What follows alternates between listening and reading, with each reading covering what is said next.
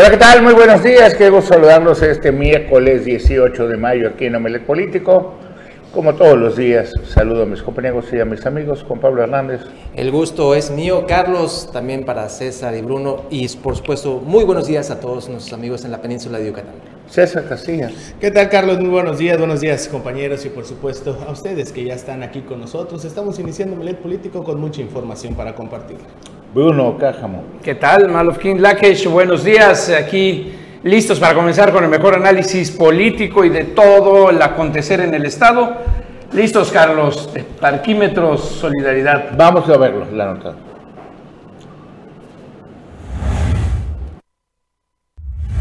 La empresa concesionaria de los parquímetros Playa Park se queda con el 75% de los ingresos, solo el 25% es para el ayuntamiento. Así lo lamentó el síndico municipal Adrián Pérez Vera, quien dijo que la administración anterior junto con el Congreso local amañaron una concesión leonina. En ese sentido recordó que la administración anterior nunca pudo o quiso informar a dónde fueron a parar los recursos que recaudaron durante su administración por concepto de los parquímetros. Se proyecta que van a ser cerca de 37 millones de pesos los que va a ingresar, ojo, no la empresa, el municipio.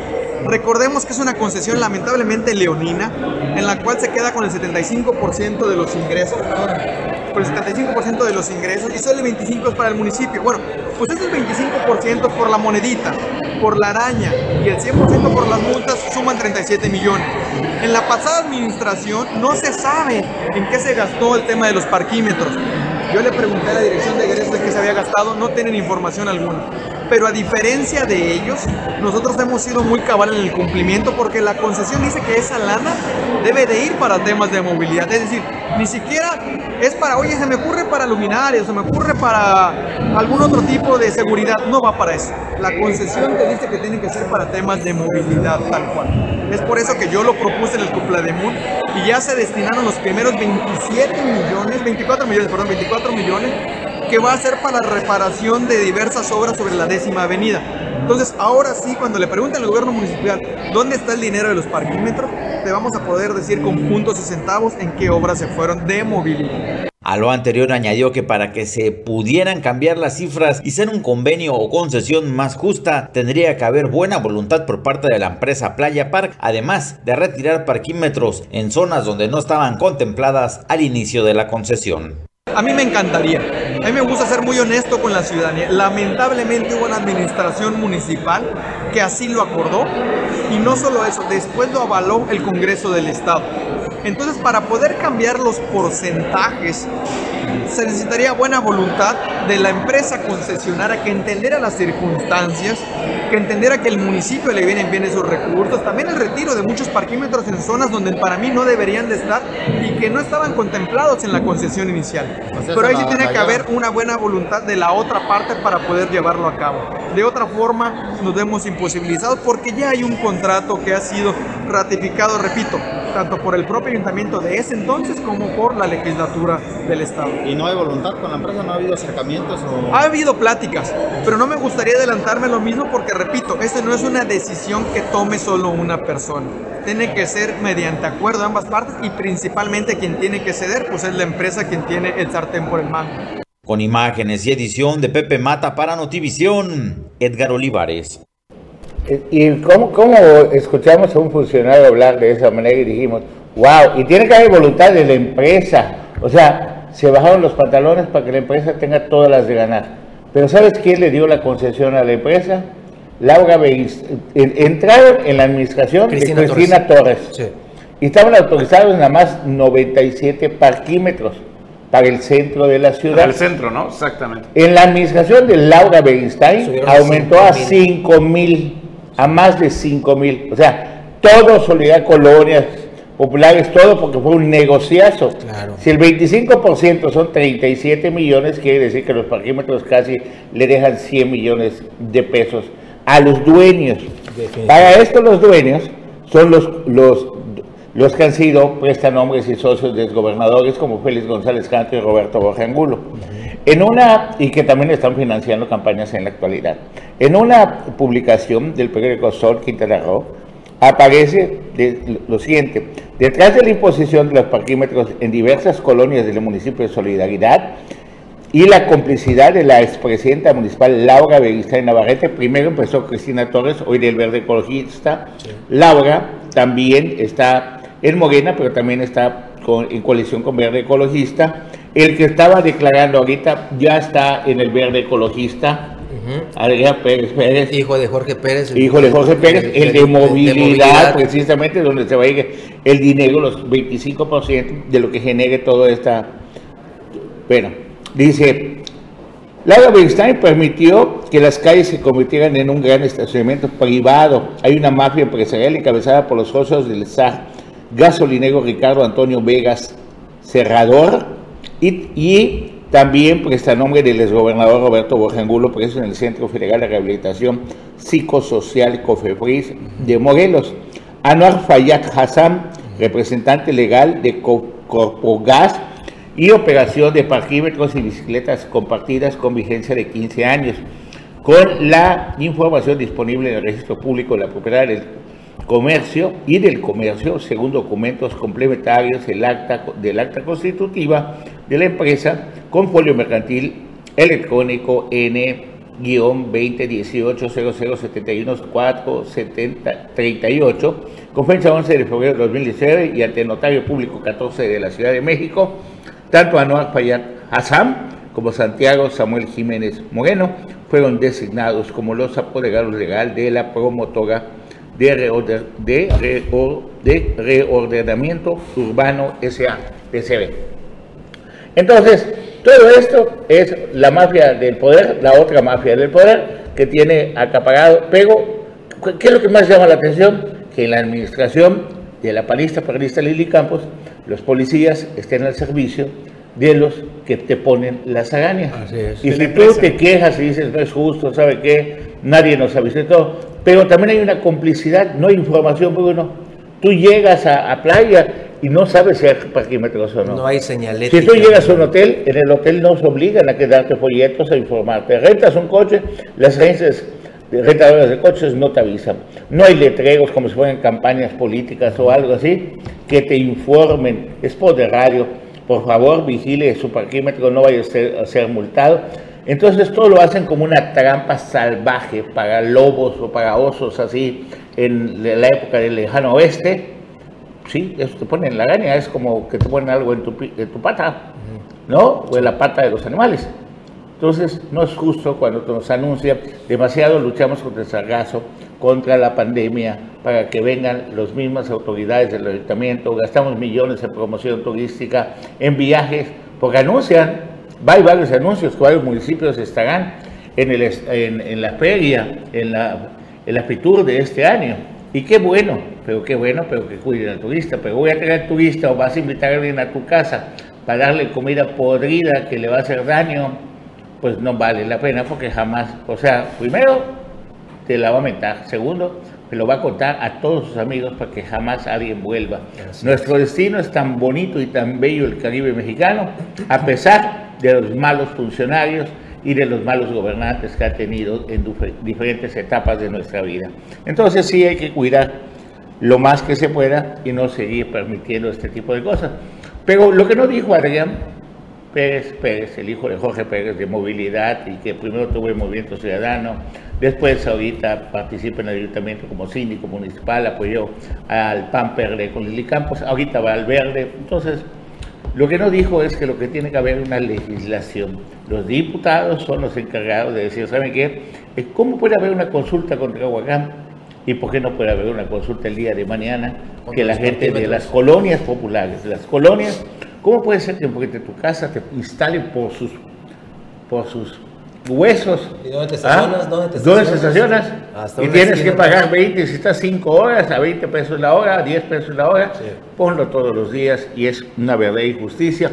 Tú tuviste oportunidad de alguien que ha agarrado como bandera eso que se llama Kira, Vamos a ver la entrevista. La que hicimos el día de ayer en la tardecita en el Congreso sobre este tema particular, pues ya más de 5 mil parquímetros lo que decía Carlos es totalmente cierto. Con Cristina Torres se autorizaron 147 y después pasó con la administración de Laura, eh, Laura eh, Berinstein a 5 mil. ¿Y ahorita están todos juntitos? está juntito Laura, Cristina, Adrián Pérez. Adrián. Entonces, ¿con quién nos quejamos? Oiga, y ahora como decía Chapulín Colorado, oiga, ¿quién podrá defendernos? Vamos a ver la nota que hizo Juan Pablo Hernández. Parquímetros en solidaridad es una afectación muy grande a los habitantes de este municipio y también a los turistas que están llegando. Los 5.000 parquímetros ya que continúan afectando las finanzas de la población. Se está buscando revertir la concesión por el daño que causa a los habitantes y que fue desde la administración de Cristina Torres Gómez la colocación en este municipio. Kira Irizam expresó que existe la vía jurídica para retirar esta concesión porque la afectación es muy grande a los habitantes y no se sabe el destino final de estos recursos recaudados. Abril del 2017 fue emitida por el ayuntamiento a cargo de la diputada hoy Cristina Torres y se habían autorizado 197 parquímetros. Y después, el 30 de abril, se, se autoriza la licitación con la empresa concesionaria de los parquímetros. Y bueno, ya casi a la salida de, ese ayuntamiento regresa, queda electa la señora Laura Bernstein y de 197 se aumenta a 5 mil parquímetros más, ¿sí? Y lo más, este, hay varios problemas que le duelen a la gente, ¿no? O sea, por ejemplo, la gente te dice, en el centro sí, los parquímetros, era una buena idea para eh, darle mayor movilidad al, centro de la ciudad. Eh, dice, pero en las zonas populares, en Colosio, en Salcijá, en la primera sur, donde pues realmente son áreas habitacionales, no turísticas, y te vas a ver dónde están los espacios de, de esos parquímetros pues están casi casi en las entradas de las casas. La diputada local y candidata a la reelección expresó su desacuerdo con esta forma tan ruin de afectar la economía de las personas, pues las multas oscilan entre los 500 pesos y la hora de parquímetro es de 10 pesos, incluidos los que están fuera de las viviendas. En ese sentido refirió que existe la manera legal para retirar esta concesión, pero se analiza conjuntamente con los habitantes. Para Notivisión, Juan Pablo Hernández. Oye, Carlos, habría que eh, eh, hacer el análisis sería un poquito para atrás. Primero, a ver, la inversión, para que veamos el nivel del negocio. Si tienes 5 mil parquímetros, tienes que tener por lo menos 750 inmovilizadores. O sea, es decir, un 15%. Para que puedas poner las arañas a todos los que no están cumpliendo y tengas capacidad de esto. Si consideras que cada araña cuesta 50 mil pesos, vele echando numeritos. Más aparte, cada aparatito del parquímetro está en el millón doscientos, millón trescientos. No, termina ahí. Ah, no, no, por eso. Esa es la inversión. El SAR de las gasolineras, con bombo y platillo, había un local en la zona hotelera de Cancún, que era el CREA, donde todos los que íbamos así, pobres, a, visitar Cancún o a hacer algún deporte, que los míos no necesitaban llegar al CREA, pues lo que me gusta es la pesca, y testigo. Y entonces sí me tocó llegar al CREA, a pesar de eso. Entonces está al lado de, de, una marina, de la marina Chachí, en el kilómetro 3 de la zona hotelera, kilómetro 2 de la zona hotelera. Entonces es una extensión de terreno que por arte de magia, después de pertenecer al, Instituto de la Juventud y el Deporte Claro, al, al, gobierno federal. Lo vende el gobierno de Félix González Canto a precio de a peso y se lo vende a los que supuestamente son sus socios, los gasolineros. Si en algún tiempo proliferaron las gasolineras en el sur de Quintana Roo, fue la época, en el tiempo de Félix González Cato, porque se convirtió en socio. Es más, hasta el Javicho llegó a tener gasolinera en Holbox. Entonces, este grupo de gente, pues de repente que lo recuperó el gobierno actual, el gobierno de Carlos Joaquín. Y todos dicen, wow, qué bueno, se logró que se recupere algo de lo que habían saqueado de Quintana Roo. Bueno, pues a lo mejor se lo devuelven a los señores. No hay una información exacta de lo que está pasando. Pero lo que sí es que los señores fueron privilegiados porque les dieron la concesión de surtir de gasolina a todos los vehículos de capa. Mire. ¿Ah? Entonces, ¿qué pasa? ¿Cómo funciona esto?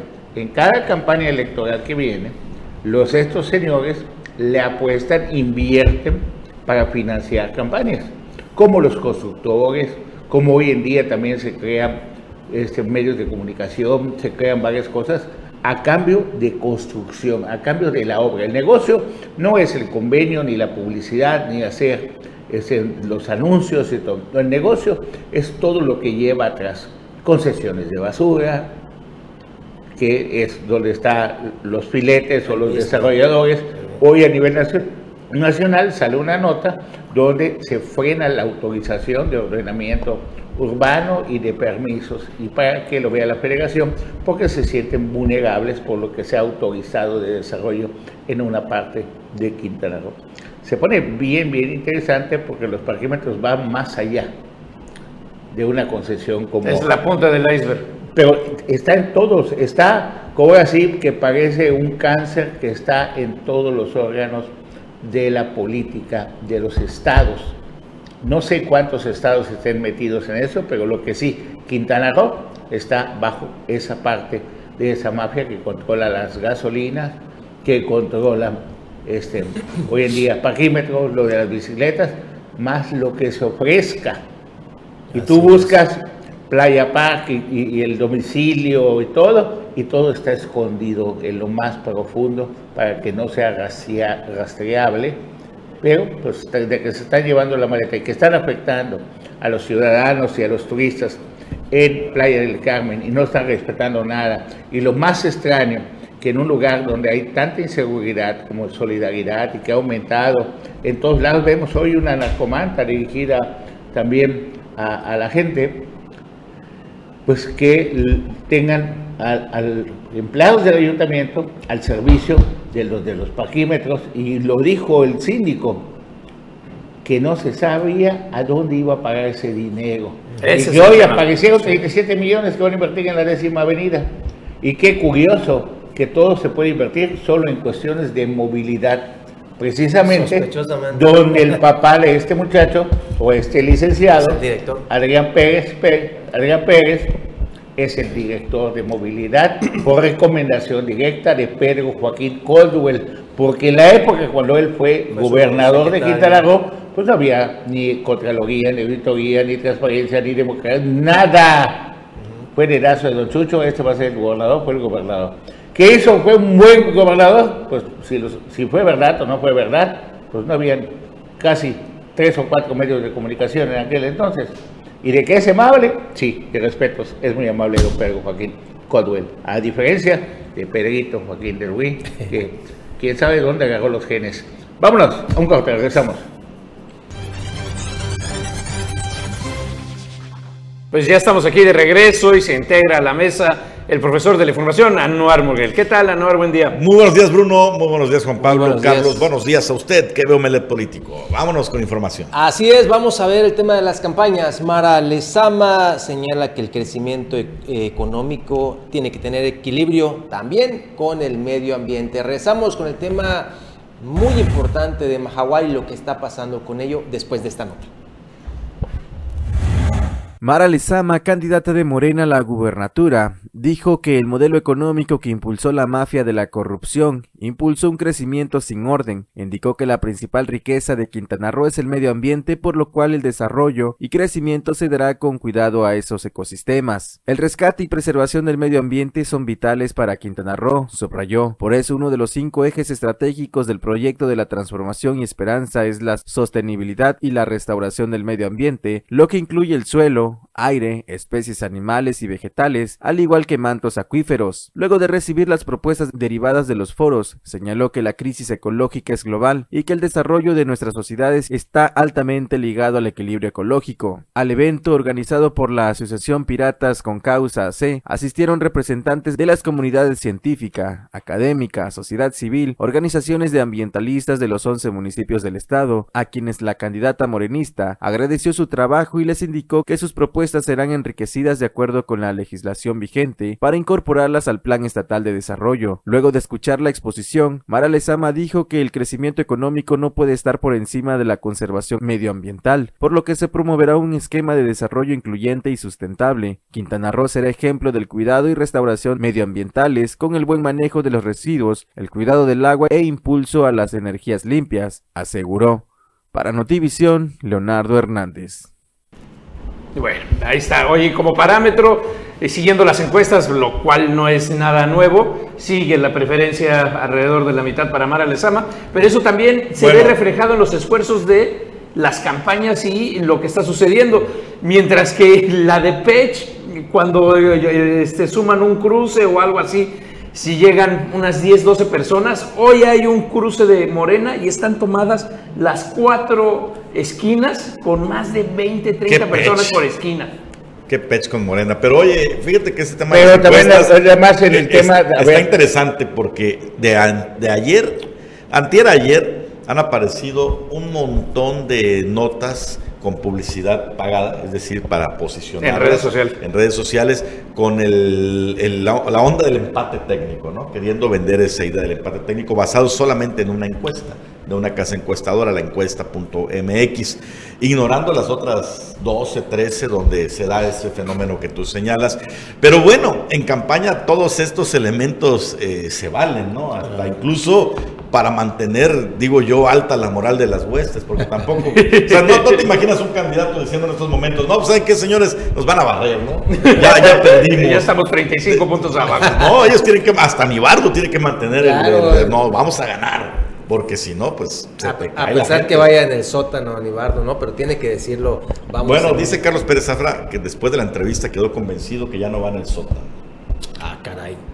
¿Soy Carlos? No, no va en el sótano Nibardo, eso sí se los puedo anticipar. Yo siento que Nibardo está superando a Leslie. Y me gustaría que leas una nota. Imagínense, siempre les hemos dicho que quien se atreva, tú puedes hacer lo que tú quieras como político, pero nunca te pongas en medio de las decisiones del presidente ni pienses diferente que el presidente. Y si no, pregúntale a Mario Villanueva. si no, pregúntale con Ernesto Cedillo. Sí, ¿qué, puede pasar? Si no, este, ¿qué sucede? Te tiene guardada toda tu maleta, todo lo que tú tienes en tu closet guardado de tu vida. El presidente en turno lo tiene porque es la, que, la gobernación el espionaje, más toda la información que le llega. Todo lo que sucede en Quintana y en todo el país lo sabe Andrés Manuel y ya lo ha dicho en mañaneras. Entonces, ¿qué, qué, ha sucedido con Laura Fernández en los últimos días? Pues, ya le reventaron lo del SAT, ya le reventaron lo que quedó pendiente de los pagos de el ISTE, ya le reventaron en las asociaciones público-privadas donde está involucrado su esposo. Con ya le, la orden de aprehensión es el proceso. Y, la y por si fuera poco, hoy a nivel nacional, el Excelsior publica lo siguiente. Ojalá y que me ayudes. Sí, aquí lo tengo. ¿lo tienes ahí? Aquí lo tengo, aquí lo a ver, eso es del periódico Excelsior a nivel nacional. Dice eh, la titulación de Excelsior, amarran 3 millones de pesos. 3 millones de pesos al mes por 20 años del erario público, Laura Fernández y su esposo Carlos Alberto Moyano. Y el balazo de la información dice lo siguiente. Eh, Laura Fernández, candidata del PAN PRD a la gubernatura de Quintana Roo, comprometió durante 20 años la mitad de las participaciones federales de Puerto Morelos. La expriista, quien, quien gobernó ese municipio entre 2016 y 2021, operó con su esposo Carlos Alberto Mayona un negocio por 800 Moyano, perdón, un negocio por 832 millones 416 mil pesos con dos contratos de acuerdo con una denuncia por operaciones de recursos de procedencia ilícita interpuesta por el actual ayuntamiento ante la FGR, ante la Fiscalía General de la República y también la Fiscalía Estatal de la que este periódico Excelsior dice la nota tiene copia fehaciente. La demanda señala a Fernández Piña y a cinco personas que eran sus subalternos. Un contrato por 389 millones 760 mil pesos es para construir el Palacio Municipal cuando la edificación en realidad tiene un costo total de 57 millones 983 mil 563 pesos. El otro, el otro es para obras de alumbrado público por las que se pagarán 442 millones 656 mil pesos, cuando el costo es de 42 millones 950 mil. 10 veces. De esta última, el cobro de las facturas comenzó en agosto del 2021, aunque el concesionario no ha realizado hasta el día de hoy ningún trabajo. Y ya para cerrar, dice la contraprestación de ambos contratos, que en parte se pagan con participaciones federales, significaría una mensualidad, escuche usted, de 2.990.000 pesos, una de 1.400.000 pesos y otra de 1.590.000 durante 240 meses, que sería recibida por Fernández Piña y su esposo, quien es buscado en Nayarit por el delito de abuso de confianza. Oye, pues está buena la pensión, ¿no? 20, 20 meses. O Ahora, sea, ¿sabes, qué, millones. ¿sabes Ahora, qué es lo que molesta, Carlos? Lo que molesta es, eh, no me extraña, y no pongo en duda la información, creo que... Es a nivel nacional, Sí, primera no. plana del Excelsior. No, claro, O sea, y, creo, se- y creo que hay fundamentos, es decir, o sea, creo que, que o sea, no, no es hay, fundam- falsa. hay fundamentos y hay operación. Pero ¿cómo se tolera mientras no te pongas al brinco? ¿Cómo Sí. se toleran ese tipo de acciones? No, todo. O sea, es Se- un se robo despoblado, pero mientras no pises callos del poder, No como pasa que te Mientras tú estés exacto. en la 4T, mientras hagas tu manita así, no tienes problema. Apenas hagas tu manita así, te hacen así. Oye, toma. ¿y sabes No, qué? ¿Y sabes quién viene el fin de semana a- ahora No, te voy a... a respaldar a Mara Lezama? No. Ah, sí, Marcelo Ebrard. No, no viene solo. Ahorita me Viene con. Adán Augusto, el secretario de Gobernación. Ahorita vamos a discutir este tema porque está candente. Y mientras tanto, tenemos información del abogado Fernández Piña en su campaña política por la gobernatura de Roo. Vamos a verla.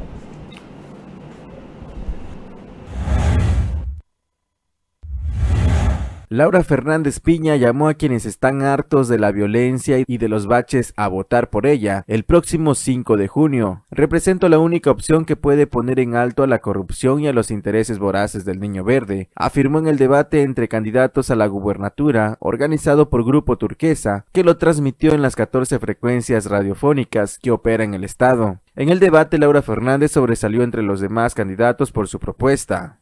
junio estamos frente a un gran reto. O estar mejor, que sí podemos estar mejor, o estar peor. Si tú eres ese ciudadano que está harto, que tiene miedo de caminar en las calles, que ya no quieres ver más sangre por tu colonia, si tú estás harto de los baches, si estás cansado de ir a los centros de salud y no encontrar las medicinas que necesitas, yo te pido que me des tu voto. Vamos a ponerle un alto a la corrupción y a los intereses voraces del Niño Verde. Este próximo 5 de junio reflexionemos sobre el voto, cerremos filas y pongamos un camino firme, sólido para las nuevas generaciones. Laura Fernández se pronunció por la diversificación económica para hacer de Quintana Roo una entidad multihub. Explicó que el gran reto es conectar el norte con el sur del estado y la única posibilidad de hacerlo es vincular el turismo con el campo. En el rubro del turismo como motor de la economía estatal, Laura Fernández desglosó la infraestructura que se tiene con 120 mil cuartos hoteleros y 50 mil cuartos más de esta plataforma Airbnb que hacen un total de 170 mil llaves. Después del debate, Laura Fernández se trasladó a la comunidad de Tixcacal Guardia, en la zona maya del estado para recibir el nombramiento de embajadora de la cultura maya por parte de los dignatarios. Para Notivisión, Leonardo Hernández. Y en solidaridad, las cosas, pues, con los concesionarios, con los que pagan zona federal, según la directora Lourdes Vargas, y le agradecemos con todo nuestro cariño y respeto a nuestra amiga Nicteja García de Flor de Agua, que comparta con nosotros esta entrevista que le hizo a Lourdes Vargas, directora de Sofremat, en solidaridad. Vamos a verla. Total 242 concesionarios y tenemos 230 ocupantes de zona federal. Es decir, prácticamente toda la costa está ocupada y hay algunos, como les dije en el informe, que si bien no están ocupando el predio colindante a su zona federal, sí tienen la concesión, ¿sí?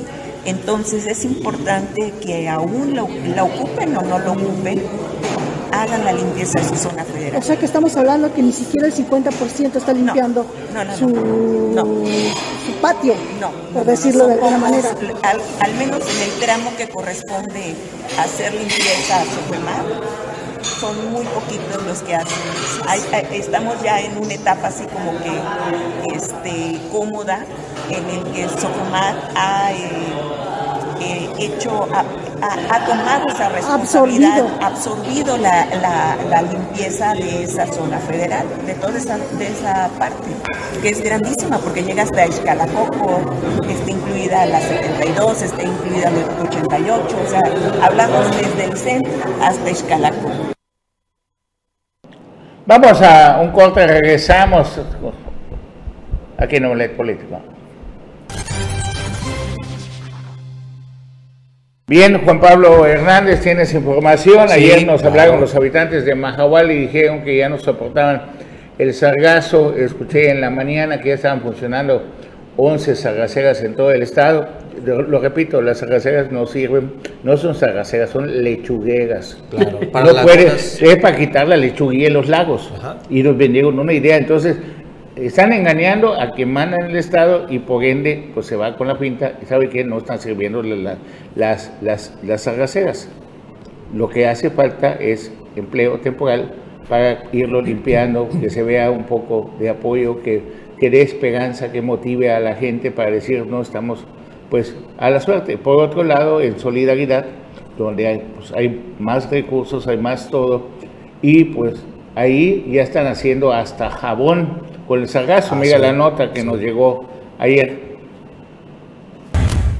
Pues el que lo está haciendo con la finalidad de impulsar proyectos productivos que redunden en beneficios de las familias solidarenses, además de apoyar en el saneamiento de las playas en el municipio. La presente administración que encabeza la presidenta municipal Lili Campos Miranda gestiona a través de diversos talleres el aprovechamiento del sargazo. Así lo dio a conocer Enrique Giovanni Martínez Hernández, titular del Instituto de la Juventud, quien anunció que el próximo 20 de mayo se llevará a cabo el taller de jabones a base de sargazo, el cual tendrá como sede Ciudad Juventud, con un cupo limitado. Sin embargo, como ha tenido muy buena respuesta, continuaremos abriendo fechas para estos talleres, aseguró. El objetivo, declaró Martínez Hernández, es minimizar el impacto negativo en el turismo debido a la presencia de la macroalga en las playas del destino turístico mediante la creación de diversos productos sostenibles y aseguró que permitan además crear fuentes de empleo. Queremos fomentar en los jóvenes la idea de que cada problema puede tener alguna utilidad. Asimismo dio a conocer que el jabón cuenta con propiedades antisépticas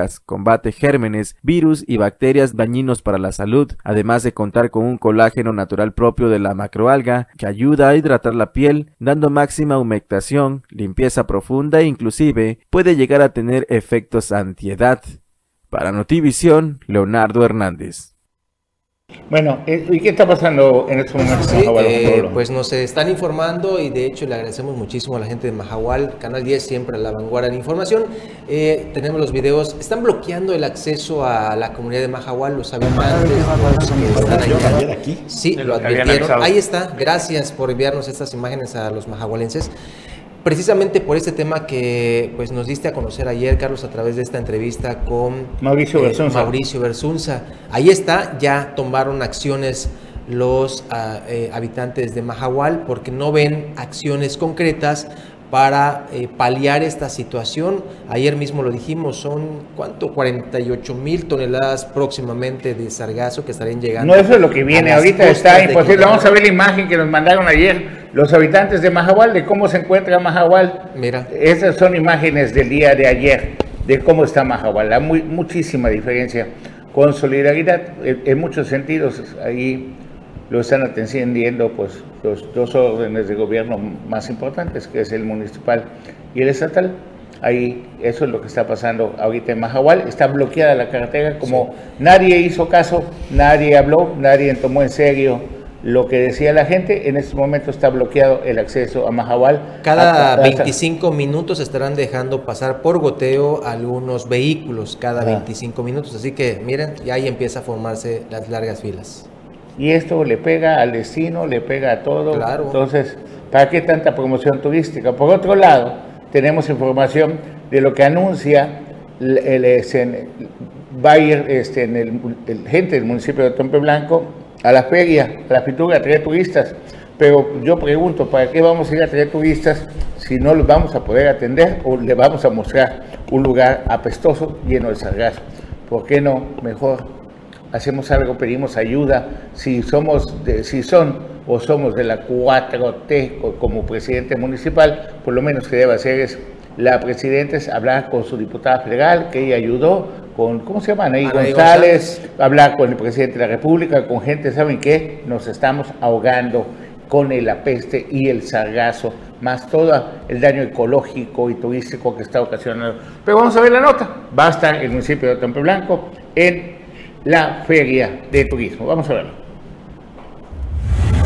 Desde el próximo 22 al 25 de mayo, la Dirección de Desarrollo Turístico del Ayuntamiento de Otompe Blanco presentará a la Gran Costa Maya en el Tianguis Turístico Internacional realizado en la ciudad de Acapulco. El Tianguis Turístico es de gran importancia para promover y vender los destinos turísticos más importantes de todo el país y el cual congrega prestadores de servicios de todo el mundo. Asimismo, una plataforma que puede ser aprovechada para una máxima difusión de los destinos del sur del estado y que cobija la Gran Costa Maya como Chetumal, Bacalar, Majagual, Laguna Guerrero, Raudales, Calderitas, Guaypich, Xulja y la ribera del Río Hondo. Para Notivisión, Leonardo Hernández. Pues lo que tenemos que buscar es empresarios interesados en hacer jabón de sargazo, porque en materia prima hay un montonal. Bueno, y Hugo Beceros hubo también actividad el día de ayer, que tendrá debate el próximo jueves, ¿no? Sí. 5 de la tarde.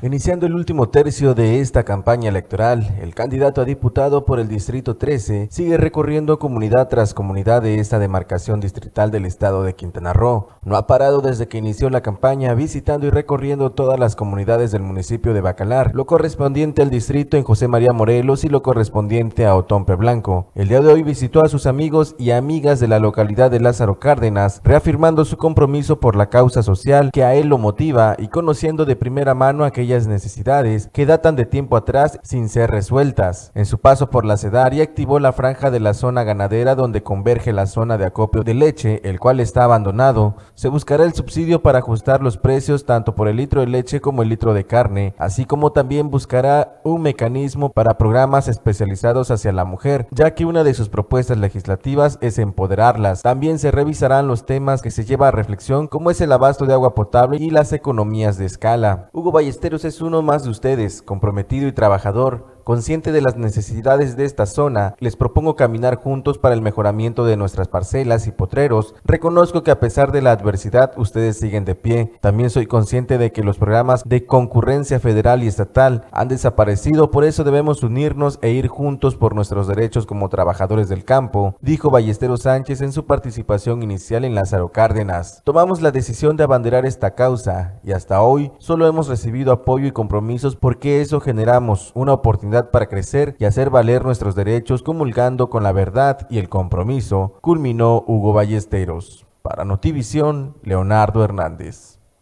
Y en, el municipio de Tulum no pagan las detenciones, ahora detienen a dos presuntos narcomenudistas.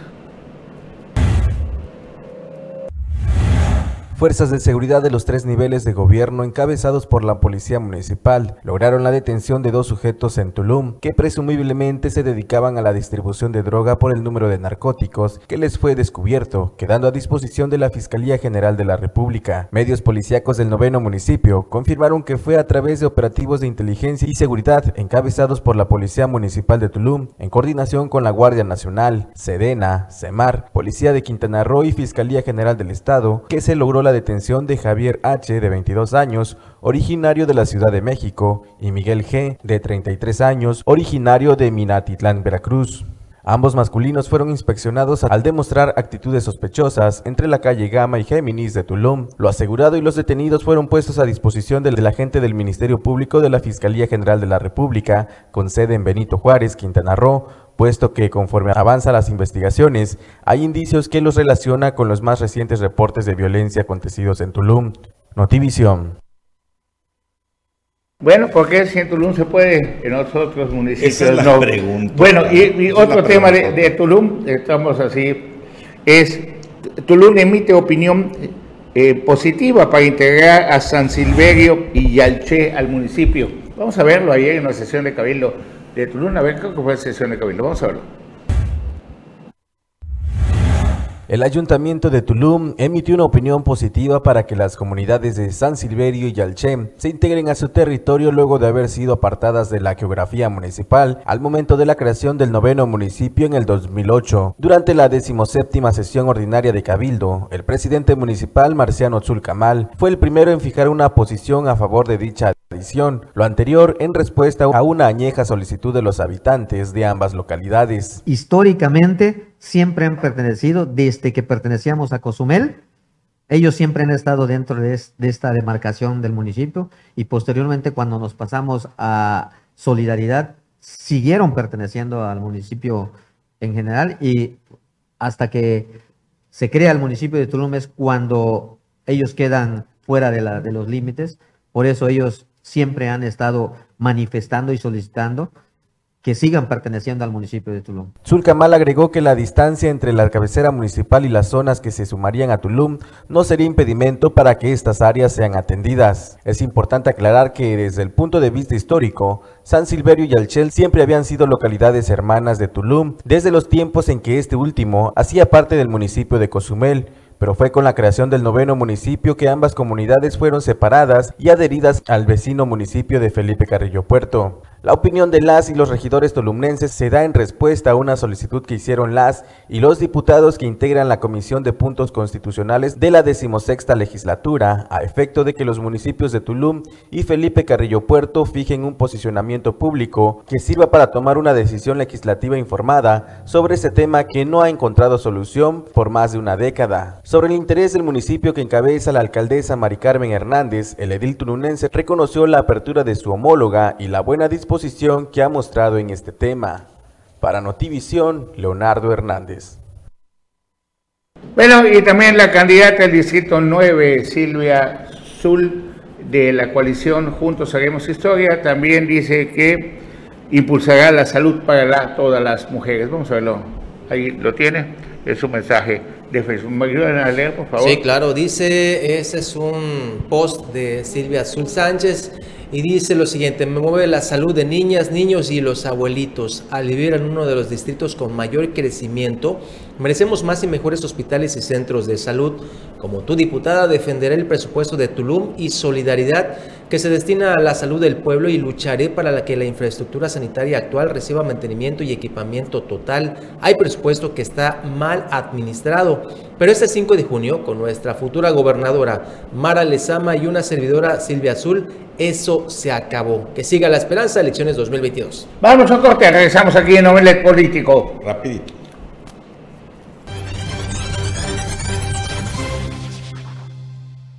Gracias por continuar con nosotros y también tenemos información de Mara Lezama que dice la voz y el sentir de las mujeres serán prioritarias. Ya nos ganaron, sí, vamos a verlo.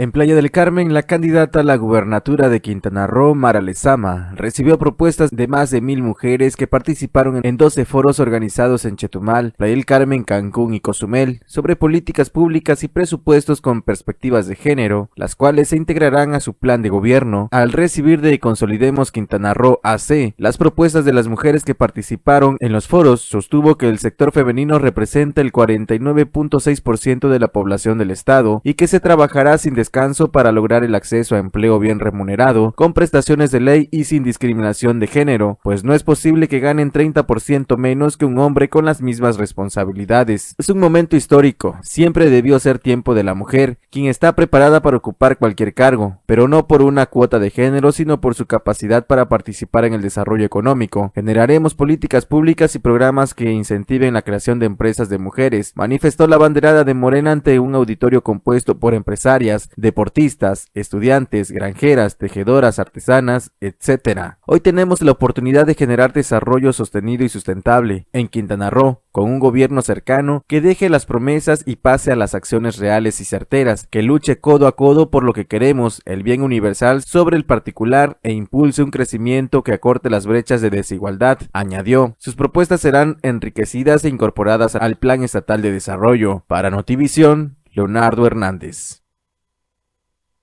Buenos días, buenos días. Pero bueno, nos Bueno, a compartir. este, y si recuerdan, eh, hace unos meses estuvo el, el movimiento de que se veía gente de Sedena aquí en, en la capital y luego un Black Hawk que aterrizó en el aeropuerto y demás, pues eso era parte de eh, las pre- los preparativos de los ejercicios Trade Winds 2022, que son unos ejercicios importantísimos en el Caribe con eh, eh, fuerzas armadas y navales de todo el continente. Estos son fotografías de lo que estuvo sucediendo hace unos días, este fin de semana. Unos ejercicios de intercepción con, aquí está la Uxmal, nuestra patrullera Uxmal, en el Mar Caribe, en el río Hondo, con elementos de la Guardia Costera de Estados Unidos, de eh, la Real Naval de Canadá, del eh, Reino Unido y de Holanda. Ejercicios de intercepción y también hubo prácticas de tiro eh, con municiones vivo. Todo esto en la, eh, pues tú debes de saber bien dónde es, Carlos, es en la entrada del río Hondo que da hacia la bahía.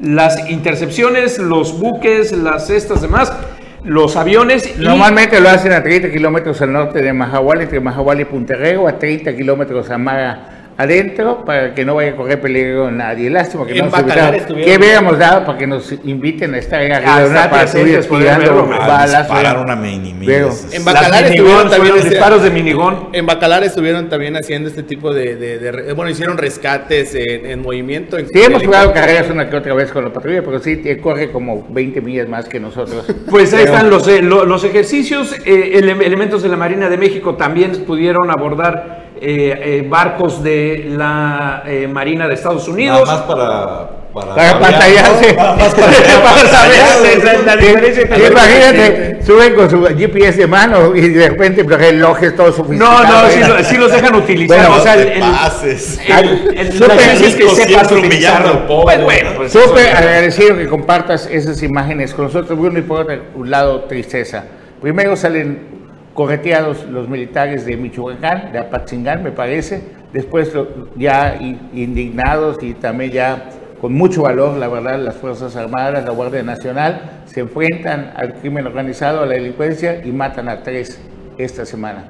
El presidente de la República se ha cuestionado esta mañana eh, durante la distracción que se llama Mañanera, ¿ah? el arte de las 300 otros datos, estoy leyendo ese libro, este, pues resulta que, que le preguntemos a Calderón qué pasó, porque le dijeron, presidente, hay ya 100 mil desaparecidos en el país durante su administración. Pues eso pregúnteselo a Calderón. ¿Y Peña Nieto qué pasó? ¿Y usted, presidente? ¿Y por qué a Calderón? Porque Peña Nieto está pactado, entonces... No, no, no, puede pero. ¿por qué Calderón? O sea, Porque ¿cómo vas a ver Calderón, Calderón? porque Calderón, como agarraron a Genaro García Luna, que muchos socios de Genaro García Luna hoy pertenecen a la 4T, pero como están en la 4T, pues ya son buenos, ya como que no hicieron nada, son angelitos, ¿me entiendes? Estaba yo leyendo la historia de García Japuch, o- ¿cómo- ¿así se llama? Sí, el- el secretario secretario de Seguridad Pública el de que fue, Sheinbaum. el que fue, que sufrió un atentado por parte del cartel de Jalisco Nueva Generación, salió publicado así, porque había venido a la plaza a otros carteles, pues es nada más y nada menos nieto de quién crees, Bruno? Dinos. Del, del general Barragán, que García estuvo Barragán. en la matanza del 68 en Tlatelolco en el gobierno de Díaz Ordaz. ¿Y hijo de quién crees que es? De Paniagua. De García Paniagua. García Paniagua, creo que fue presidenciable.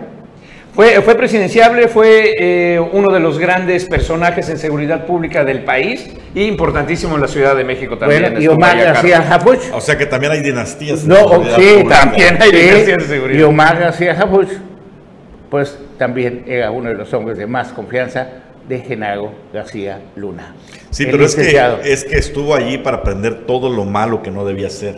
Entonces ya se purificó Ya, porque claro, ahorita está ya, con ya, ya, ya vi todo lo malo que hizo Bueno, ese canijo, ahora vamos a las cosas Bueno, bien. entonces hablando de esos temas, lo- del mismo modo como jugaron en Quintana Roo que las encuestas, que no tengo preferencias, que el doctor Peche es un buen elemento, que Maribel, que fulanita, que sotanita, que cualquiera puede ganar, así la está jugando el presidente, así se la está jugando el presidente para la sucesión presidencial. Aunque hay ya que ve favoritos, ¿eh? Ah, Ha- pues bueno. ha Ah, pues, tres no. eh, eh, señor, pues de- las de aquí también habían favoritas. Desde un principio, la favorita era la que hoy es candidata, Así es, Maga Lezama. así es, así es. Claro que hay favoritos. Y en los favoritos aparecen en primer lugar Adán Augusto y Claudia Sheinbaum.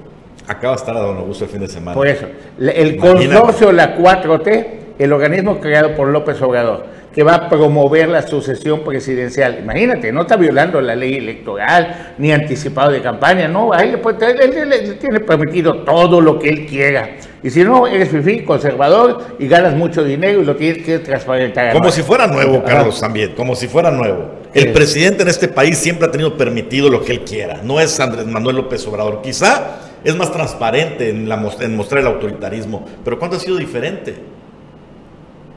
Pero cuando me lo ¿Cuándo ha disfrazaban. Ah, eh, una cosa es que simulaba, Bueno, pero el presidencialismo de- en este país siempre ha sido absoluto. A ver, ahí va, nada más rapidito.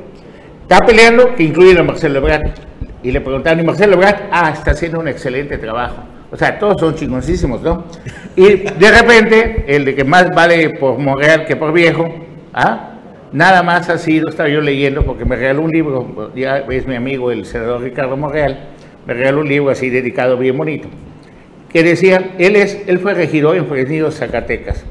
Después fue tres veces diputado federal, tres veces senador de la República, gobernador de Zacatecas, etcétera, etcétera, y ha recibido premios a nivel No le ha internacional. ido mal en la política el señor. No, nada más que es algo que tienen pendiente, que también levanta la mano y que también quiere ser el próximo presidente.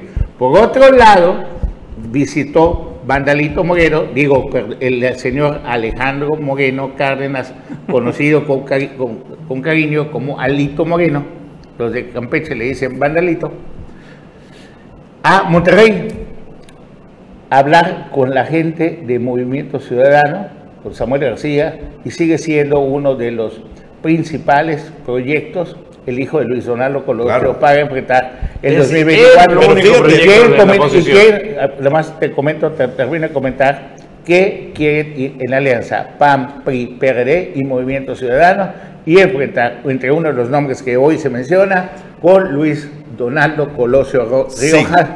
Alcalde de Monterrey. Sí, sin embargo, el equipo más cercano a Luis Donaldo está construyendo un proyecto no para el 24, sino para el 30. claro. Esa es la meta que tienen. Y dentro del proyecto hay la intención de crear un partido, el Partido Colosista.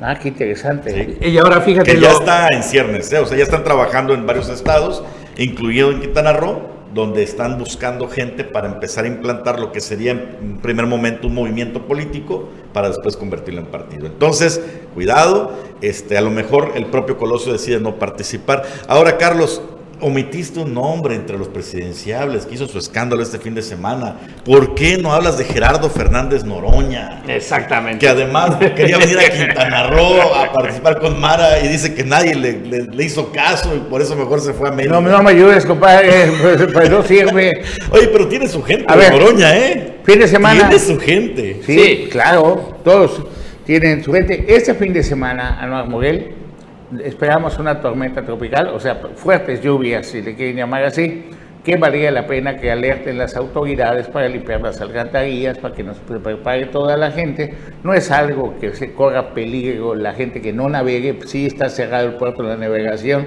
cuando menos 10 días va a estar cerrado, una semana va a estar cerrado el puerto a la navegación, por eso se suspendió el torneo, se pospuso el torneo de Isla Mujeres para la próxima semana. Entonces, mira lo que viene. Esa es un- La lluvia. eh, pues una depresión tropical. Que, hasta que vamos no, a- que, que no llegaría a una depresión, llegaría a una onda tropical, dicen las autoridades estatales. o sea, el señor gobernador eso dijo, ¿no? Así es. Pero mientras tanto, en Mérida, lo que pasa es que el que teníamos de director de protección civil se lo prestamos a la candidata. Ya- ya no es director, ya ya no, renunció. por eso, por eso se lo prestamos y ahorita creo que no hay director de protección civil. Hay uno. porque es, Hay uno ahí que dice pues que es debería de, encargado. debería de alertar que vienen y se esperan fuertes lluvias para el fin de semana en Quintana Roo Ni el teléfono. y un oleaje muy alto para tener cuidado a los que los agarre sorprendidos. Está navegando. sorprendido, César, de que ni el teléfono contesta. Sí. Ya ahorita ya nadie contesta. Nadie contesta. Ningún teléfono. Sí, le, le- le he mandado mensajes igual para conseguir Pero, ¿y? información respecto a esto, de, de hecho. Y no, Pues entonces, pues, pues, te das cuenta que te declaró. Que no, que no hay. Ve, Ahorita los que te contestan son los candidatos. Vamos a ver después del 5 de julio. Oye, Carlos, y nada más para, para acotar con eh, el fin de semana precisamente que va a estar movido a Dan Augusto, como, como bien dices, es importantísimo el crecimiento dentro de Morena. ¿eh? En diciembre estaba a la par de Monreal. En lo uno o dos puntos de preferencia interna de Morena. Y ahorita está en los 50 por encima de Brad y eh, a la par de Sheinbaum. En cinco y- meses, el impulso del presidente, obviamente, Claro, la mano dentro ¿no? de ahí. Se Bueno, llama la y- atención que y venga estamos a más de dos años. Se espera que vengan los 12, Marcelo Ebrard y Adán Augusto, en otra señal inequívoca de que quieren poner el manotazo y decir, por más que digan que esto es proyecto del verde, la decisión de que Mara sea la, lo voy a decir tal cual, que sea la próxima gobernadora de Quintana Roo es Viene presidencial. de, de ahí. Y se Viene lo- del- de, del- de Morena. por decreto. Pues no sé si por decreto, pero casi.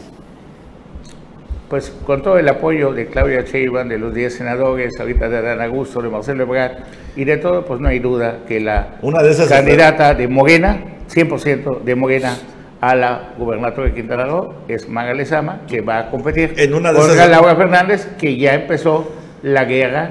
Bueno, no empezó, ya empezó desde hace muchísimo tiempo. El doctor Pech aparece en la encuesta que quieras en un tercer lugar, muy lejano. No dudes- la- ¿Para entonces va a ser ot- la otra competencia? ¿Quién va a quedar en último y penúltimo lugar? No dudes que en esta visita de Adán Augusto, más que los morenistas, los que quieran hablar con él son los candidatos opositores, de oposición. Todos Los queremos hablar con. Adán Augusto. Yo quiero hablar con Adán Augusto. Digo, ahorita Laura Fernández ha estado interesadísima en hablar con él Exacto. ciertos temas. El doctor Peche en el debate de ayer, ¿viste qué dijo? No. Que va a trabajar con el señor. Va a gobernar de la mano de AMLO si llega a ganar. Exactamente, así la que gobernatura. Porque todos los candidatos, todos los candidatos del Morena tienen la orden de continuar con lo que dice Andrés Manuel López Obrador. Si tú te das cuenta, todos los candidatos, y lo vemos en un Pero debate. de Morena, él es de Movimiento Ciudadano, el A doctor. ver, sí, por eso. Por eso te estaba diciendo que los de Morena tienen la orden de seguir la línea de Andrés Manuel. No mentir, robar, no traicionar la transformación, la 4T, ta, ta, ta, ta, y de ahí no se sale. El doctor Pérez dijo, bueno, pues si hemos invertido más de veintitantos años de legario que se esté promoviendo Andrés Manuel López Obrador en una mañanera, pues ya llevamos 700 mañaneras y todo, pues ¿sabes qué? Me voy a colgar también del presidente de la República. ¿Y cuál es? Pues vamos a seguir, vamos a cambiar para seguir igual, ¿no? Eh, nos llega un mensaje aquí, dice, la gente de Noroña está concentrada y lista para acompañarlo, solo que no los dejan salir del cerezo. Oye, de topé te digo al, al señor Benjamín Vaca, ahí en el Liverpool de, de Solidaridad, viendo los cómics y todo, ahí en la librería, y me dijo, me prometió que iba a venir con nosotros a hacer el programa si yo fuera candidato. Hoy Pues, viene, ¿no? hoy- no, ¿viene? No sé, eh, que supuestamente no iba a venir. No ha contestado, creo, ya se escondió. Si ven al señor, será que también lo Pero siempre monitorea Omelet Político. Pero está desaparecido otra ¿Quién, quién? Benjamín Vaca. Ah, no, no, ahí anda en el Congreso, ¿no? Ah, Porque nos dijo que iba a venir a hacer esto. El que no aparece es el Contralor. Hace A lo mejor llega por acá. Hace dos años no aparece el Contralor. Rafael, ya preocupa, ¿no? ¿Dónde anda Rafael del No habrá alerta a Amber. Estará enfermo. ¿O será que ya puso sus barbas a remojar? Porque sabe que lo que le pasó al otro, ¿no? A lo mejor ya hasta se rasuró. Lo que debe hacer es agarrar y decir, hablar con Gonzalo Herrera, pedirle información de cómo está San Pedro Belice, dónde puede usted conseguir departamento, señor Rafael de Pozo de Real. Porque- ya, ¿Ah? ya, ya está libre de pecado también, Gonzalo. Todos están libres de pecados, no, ¿me entiendes? Fue, solo fue guasita. ¿Ah? Ok, ok. Pero por eso, pero ahorita le va a tocar al señor Rafael del Pozo del Real, pues darse. Hoy los, qué aburridos los debates, ayer estuve viendo unos. Todos. ¿Ah? Todos. No hay debate, no hay discusión. No. Solo es llegar a leer, a leer. Si quiere ver debates, vea si yo fuera candidato. Sí, sí, va a estar buenísimo. Nueve y media de la noche, Anar Muguel es candidato a la gobernatura. Muchísimas gracias a todos los que nos ven. Muchísimas gracias. Ah, no, tenemos una nota, perdón, pendiente. Kira Sam manda este mensaje desde Altamar. Vamos a verlo. La grandeza de Playa del Carmen es su gente. Que con trabajo y amor por este paraíso logró convertir este bello pueblo de pescadores en una potencia turística. gente buena y perseverante, que a pesar de haber sufrido el embate de huracanes, pandemias, sargazo y el peor gobierno municipal de la historia con Laura Benistain de Morena, hoy está de pie, reconstruyendo su grandeza con la renovación. No perdamos lo ganado, votando por aliados de los pillos del pasado. Este 5 de junio, vota Kira Iris. Seré tu aliada y una voz ciudadana que trabajará en equipo por continuar por el buen trabajo del cambio. Juntos podemos. Muchísimas gracias a todos los que ven Omelet Político. Muy buenos días. Hasta mañana.